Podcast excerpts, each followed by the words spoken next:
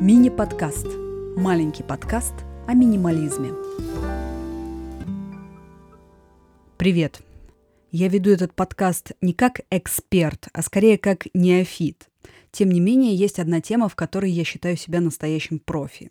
И это финансовая грамотность. В принципе, не надо быть экономическим гуру, чтобы понимать, чем меньше тратишь, тем больше сохраняешь. Так что минимализм имеет к этому прямое отношение. Собственно, с чего все началось. Когда я была студенткой, научилась выживать на 15 тысяч рублей в месяц. На тот момент это было 500 долларов, и это, как показала практика, до сих пор прожиточный минимум в Москве. Еда, транспорт, связь, квартплата и еще небольшая сумма остается на случай каких-то экстренных покупок. Что-нибудь сломалось или порвалось, но в принципе на этом все. Это был очень сложный период в жизни, но очень полезный. И первый урок, который я усвоила, в первую очередь платежи, потом все остальное. В случае чего можно сидеть на гречке и макаронах. Но без горячей воды, света и интернета нет, нельзя. Тем более, если интернет – это твое средство производства. К тому же долги сами не рассосутся, так что если повышение доходов не предвидится, лучше их не накапливать. Кстати, о долгах. Если на тебе висит кредит, это второй приоритет после платежей, иначе оштрафуют.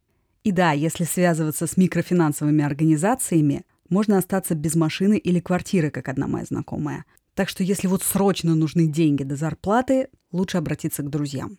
У меня у самой было три кредита всего, и все три раза я возвращала их раньше времени. Благодаря этому у меня хорошая кредитная история, и теперь меня задалбывают банки, потому что больше кредитов брать я не собираюсь.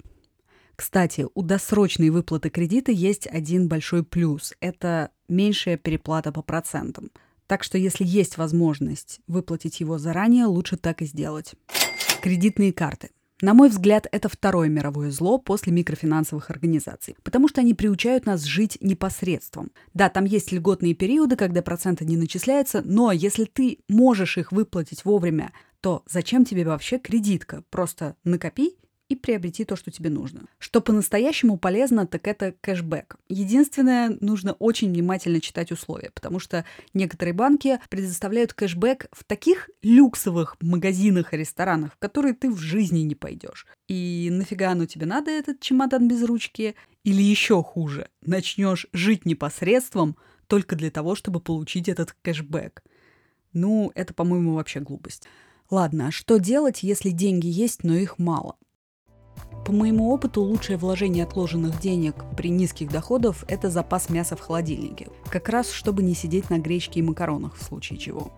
Когда в жизни все не так плохо, я обычно перевожу деньги в валюту, в доллары или в евро.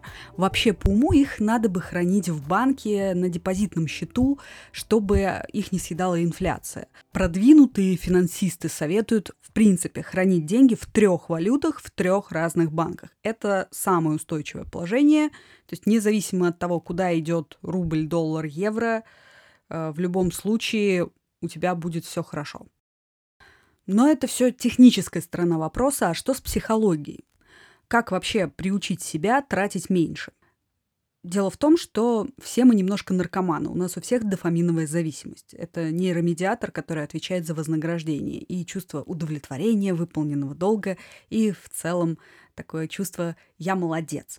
Вот что происходит. Человек увлекается минимализмом, начинает покупать меньше, а дофамин это хочется, потому что потребительские привычки те же. И тут начинается. Заедаем стресс, лишняя чашка кофе, кафешки, сладости, походы там по салонам красоты, еще какие-то услуги, развлечения и так далее. В итоге кошелек ничего не выигрывает от этого минимализма.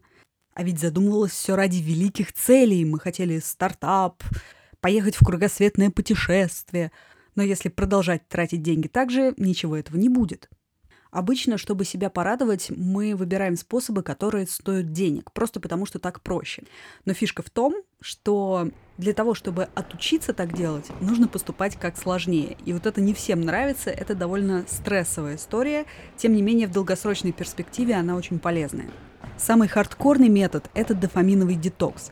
Отказываемся от всего, что приносит такую дешевую легкую радость. То есть соцсети, сладости, игры, все, чем мы развлекаемся, сериальчики и так далее. Хотя бы на день, в идеале дня на три. Если регулярно с собой такое проделывать, постепенно твоя потребность в дофамине снизится, а значит и траты на всякую фигню тоже снизятся. Вообще, полезнее всего для психики научиться получать удовольствие не от результата, а скорее от процесса. В этом плане лучше всего спорт, потому что сначала на первом этапе ты видишь какие-то результаты, то есть там снижается вес, может как-то мышцы сильнее выделяются, а потом постепенно тебе уже нравится сам процесс. Еще один вариант – это какое-нибудь творческое хобби. Там, в принципе, только процесс, только кайф, что угодно. Пение, фотография, вязание. Главное – просто кайфовать и радовать себя.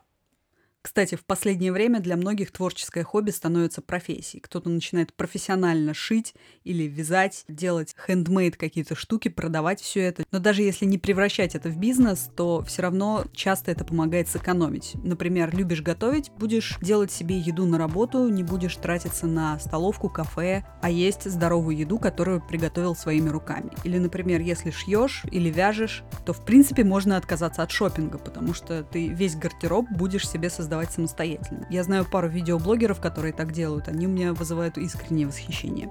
Но, повторюсь, с творческим хобби главное не экономия и тем более не прибыль, а именно радость от процесса. Ну и самый полезный совет, как меньше тратить денег на всякую ерунду, это поставить себе цель. Чего я вообще хочу? Отправиться куда-то в путешествие, купить дачу или квартиру или машину. Да, в принципе, все что угодно.